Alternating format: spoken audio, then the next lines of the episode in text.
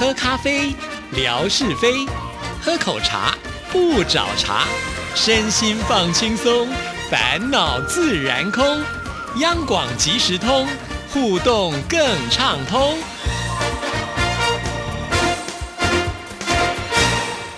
亲爱的听众朋友，大家好，欢迎收听今天的央广即时通，我是谭志毅。在今天的节目里呢，也要来回复听众朋友的信件啊。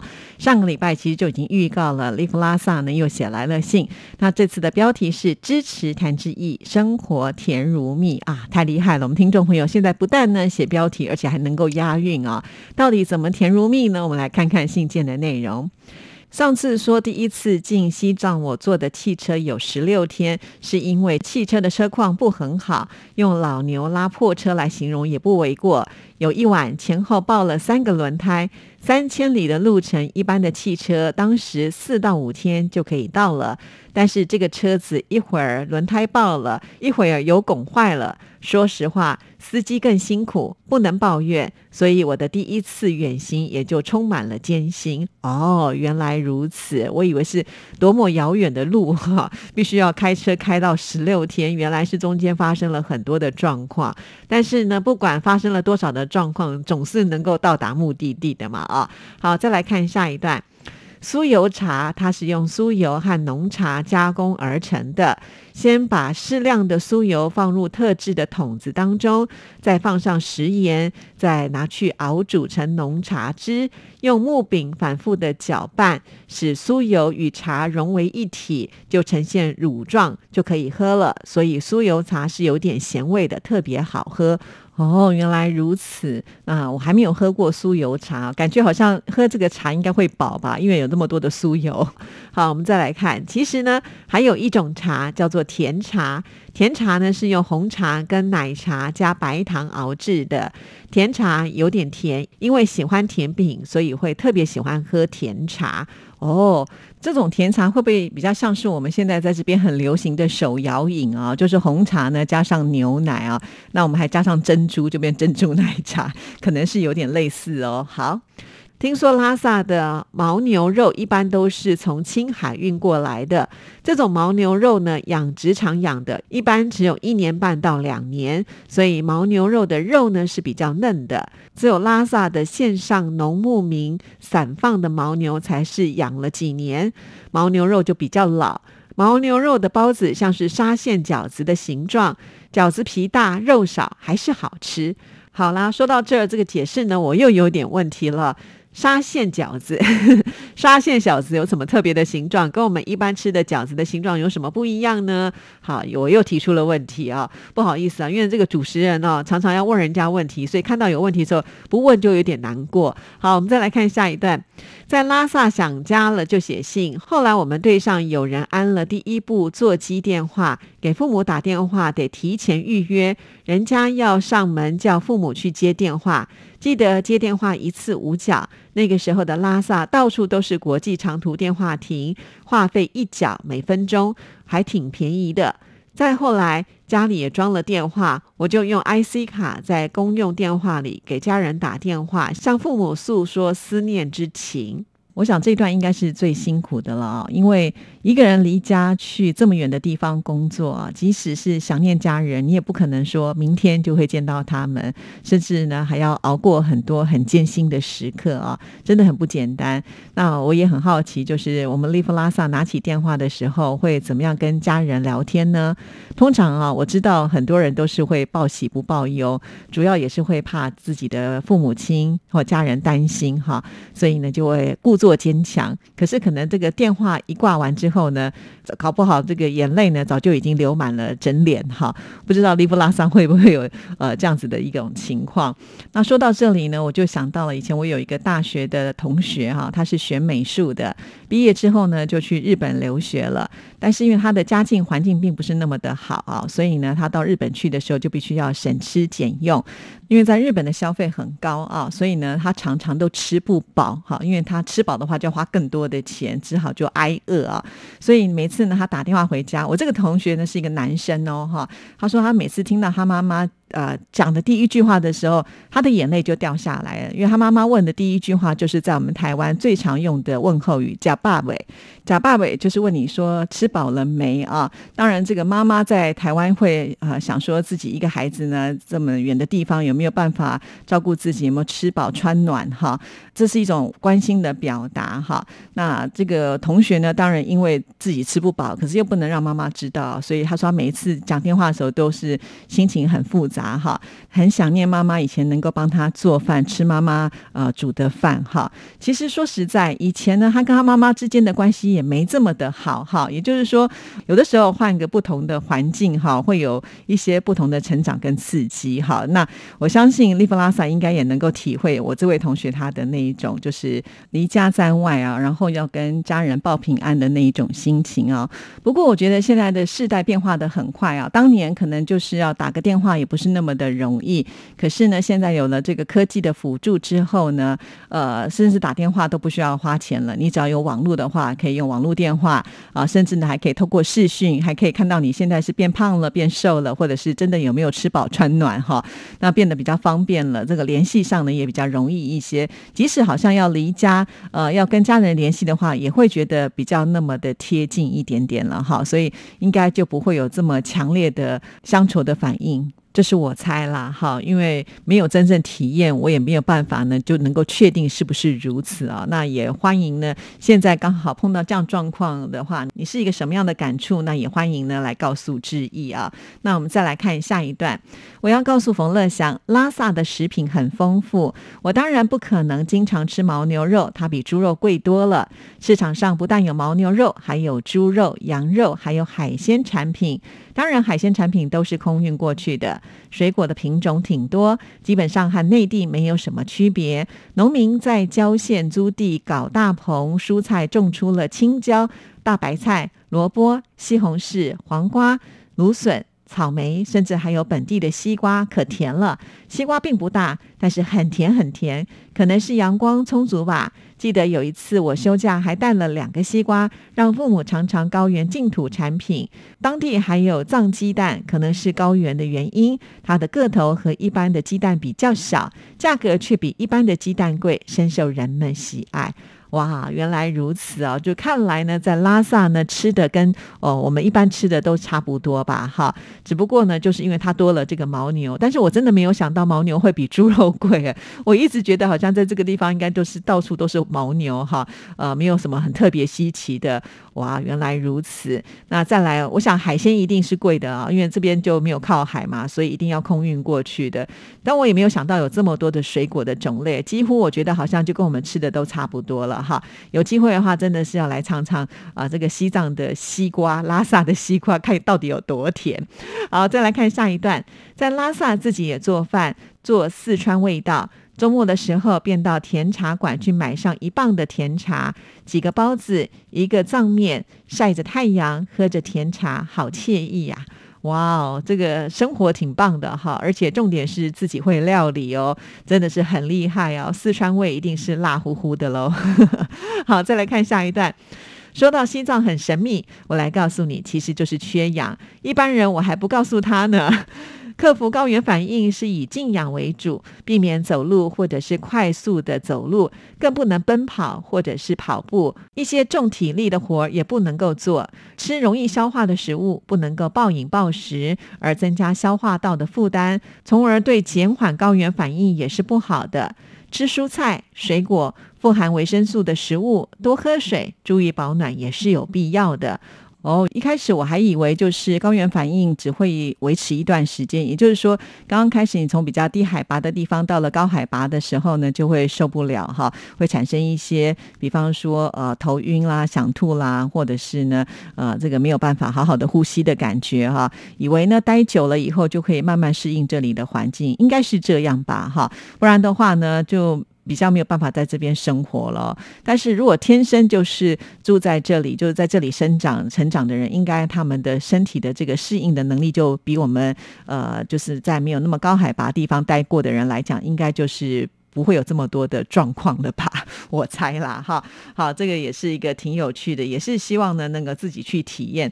但是说实在啊，像我自己这种啊体弱多病的人，就真的听到这样子高海拔的地方会有点怕怕的哈，因为每次听别人形容都觉得哦，那真的是一个很不舒服的经验。好，那我们再来看下一段。志毅解说买门票要实名制，其实参观布达拉宫也是需要实名制，这就是门票的完善升级。对于实名制的门票，肯定是不好找的，因为它涉及到隐私，除非是自己参观，它也是可遇不可求。嗯，了解了。我们之前呢就有提到这个收集门票嘛，哈，如果呢印有自己的名字的话，可能人家就不太愿意给了。哈，好，我们再来看下一段。其实虽然在拉萨待了十几年，还真没有去旅游。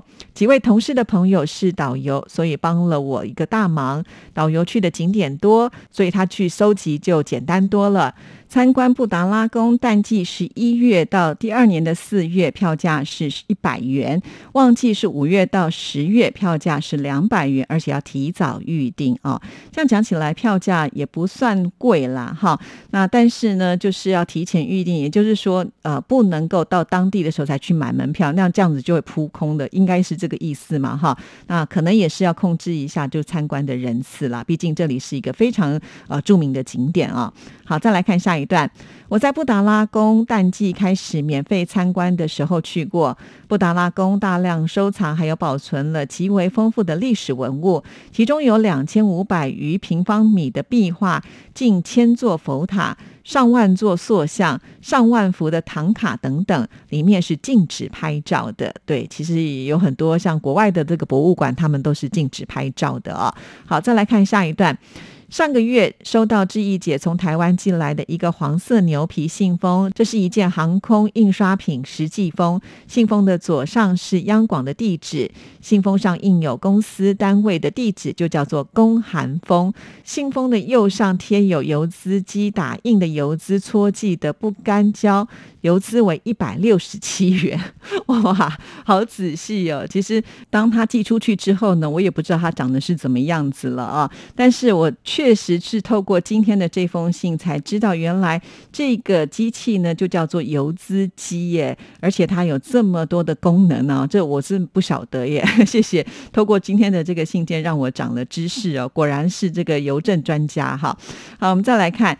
信封的左下贴航空邮件条形码，邮局扫它就把收件人的地址录入邮政系统，再分解封发。下一站邮局继续的扫码，再分拣封发。通过条形码的号码，在邮政网上也可以查到。它跟快递一样，到达时间、地点一目了然。我所在的邮局加盖落地搓的时间是十月三十号，而邮资搓的时间是十月二十号。这封信从台湾寄到四川只用了九天，确实很快。信封的背面贴有绿色的报关单，打开信封，里面装有吓你一跳节目赠送的一本书《不剩食的美味魔法》，食物保存变化与不浪费省钱料理。书中分门。别类介绍了五十种食材保存的窍门，还有料理早餐与点心的吃法。这本书的脚板纸印刷排版灵活，图文并茂。它是我第一本台湾的书，十分的喜欢它。书里还有 RTI 的三角旗，并有天王文哥的签名，还有两张央广的明信片。明信片背面有志毅姐亲笔信，谢谢您对我节目的支持，附上文哥签名三角旗，希望你会喜欢。祝好，志毅写的这个礼物呢，我狠狠的喜欢。志毅姐太客气了，对于吉之通，我还是刚刚进门的队员，没有想到志毅姐对待每一位听众朋友都是十分用心的。对啊，我想人是互相的啊，因为呢，利弗拉萨在志毅的微博当中也是呢非常热情的一位好朋友啊，尤其在我们还没开始抢沙发的时候呢，就已经抢得非常的火热了啊。和霞总啊，还有天马已经形成了抢沙发三人组啊，经常在我微博当中会看到你们彼此之间的一些对话，我都觉得十分有趣哈。有的时候心情不好的时候，看看你们的对话，我都会觉得改变了心情，所以很感谢你们呢。那呃，送点小礼物回馈，我觉得是应该。的哈。如果时间够，我都很愿意呢，就是写封信给大家。但常常有的时候呢，是因为时间上来不及了，但是又很怕大家等礼物等很久，就会比较急的先寄出去啊。好，那我们再来看下一段。我喜欢志毅姐把我的文字变成声音，从电波跨越千山万水传到我的耳畔，这个过程十分美妙。对我还记得我昨天的节目当中也说过哈，呃，有的时候我们在听节目，可能听到志毅是念别人的信件，那个感觉呢，就好像会再隔了一层啊。那如果说是你的信件经由志毅啊来念出的话，自己听那种感觉应该是截然不同的吧？就像今天利弗拉萨说的，这个过程应该是美。美妙的那怎么样的美妙法？当然就要让我们听众朋友自己来体验啊！其实写一封信来并不难嘛，哈。那你可以写来之后，呃，志毅把它念出来，你来感受一下。如果你觉得十分美妙，你就会继续的再写；如果不美妙，你觉得算了不好，以后不写，那也可以嘛，对不对？总是要试一次看看哦。好，好，那我们再来看最后一段了。这次的连载就结束了。原先跟霞总聊天时说计划用上中下三集，没有想到现在才结束。在拉萨晚报工作的期间，我把发表在报纸的豆腐块都剪下来了，贴在本子上。它记录了我打工的生涯，又是我青春的回忆。晚报情节，好的，非常的谢谢呃，利弗拉萨啊，这封信呢可以证明利弗拉萨在听节目的时候，每一集都相当相当的认真啊，把志毅呢所提出来的问题，他都有记录下。来，不只是致意，连我们的乐祥哈所提出的问题呢，他今天通通的就一一的来做答复了。哇，我觉得有这样子这么棒的听众朋友，真的是觉得很荣幸的一件事情。而且呃，分享了这么多自己在拉萨工作的一个故事啊，所以谢谢你喽。好，也当然，我想你的故事绝对不是只有在这一段嘛，一定有很多。我们也期待呢，在未来能够看到更多的故事。好，那从这封信里面，我们也发现呢，利弗。拉萨也是一个会自己料理的人呢，那有没有机会呢？要来跟我们的泥娃娃 PK 一下呢？好啦，我这里说的 PK 不是说真正的要来比赛，而是说之前呢，呃，我们的这个吓你一跳空中厨房的志平大厨啊，在每一个月第一个礼拜二的时候呢，都会教大家做一道他的这个私房料理菜哈。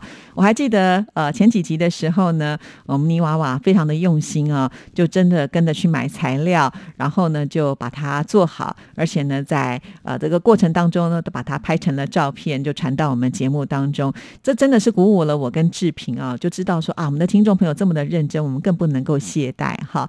呃，那现在呢，我又知道了，我们的呃利弗拉萨也会啊啊，尤其像上次呢，我记得你还问了我，就说这个做卤肉饭的红葱头呢，呃，是不是红洋葱啊？其实不是哦，严格说起来，我觉得红葱头呢比较接近。像啊，这个红色的大蒜，对，那因为在台湾呢，我们的这个台式料理哦，很喜欢就是呃爆香红葱头，哇，那个每次在呃做这个卤肉的时候呢，放上了红葱头啊，整个味道就不一样了。还有在台湾呢，我们很喜欢吃一种叫做切仔面。什么叫做切仔面呢？其实就是切啊米哈，就是台语的翻译啊。那文字怎么写呢？就是刀子的那个切哈，仔呢就是牛仔裤的仔，切仔面。面那这个切仔面呢，其实翻一下志毅最近的微博，我也有贴过哈。有一次呢，我到了一家店，只有吃卤味跟切仔面哈。那切仔面呢，就是会把这个面呢，先把它烫熟以后呢，就放在碗里面，然后呢会加上呃这个调味料哈。那最后呢会淋上这个大骨高汤。最后呢，再放上一匙卤肉啊，那这个卤肉就是我们刚才讲的，它可能就是经由红葱头把它炒过之后特别的香哈。呃，像这样子呢，在台湾可以说是一个非常道地的小吃哈。如果你还没有机会来到台湾，自己想要品尝台湾小吃的话，自己就可以动手做了，很简单哈。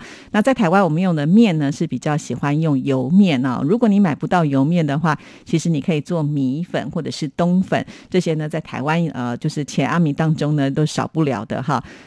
那我刚刚讲的前阿米是有汤头的嘛，哈。那如果呢你喜欢吃干面，就不要放汤哈。那你那个面煮好烫好之后，放在碗里面，一样呢精油调味，最后再加上一匙的卤肉。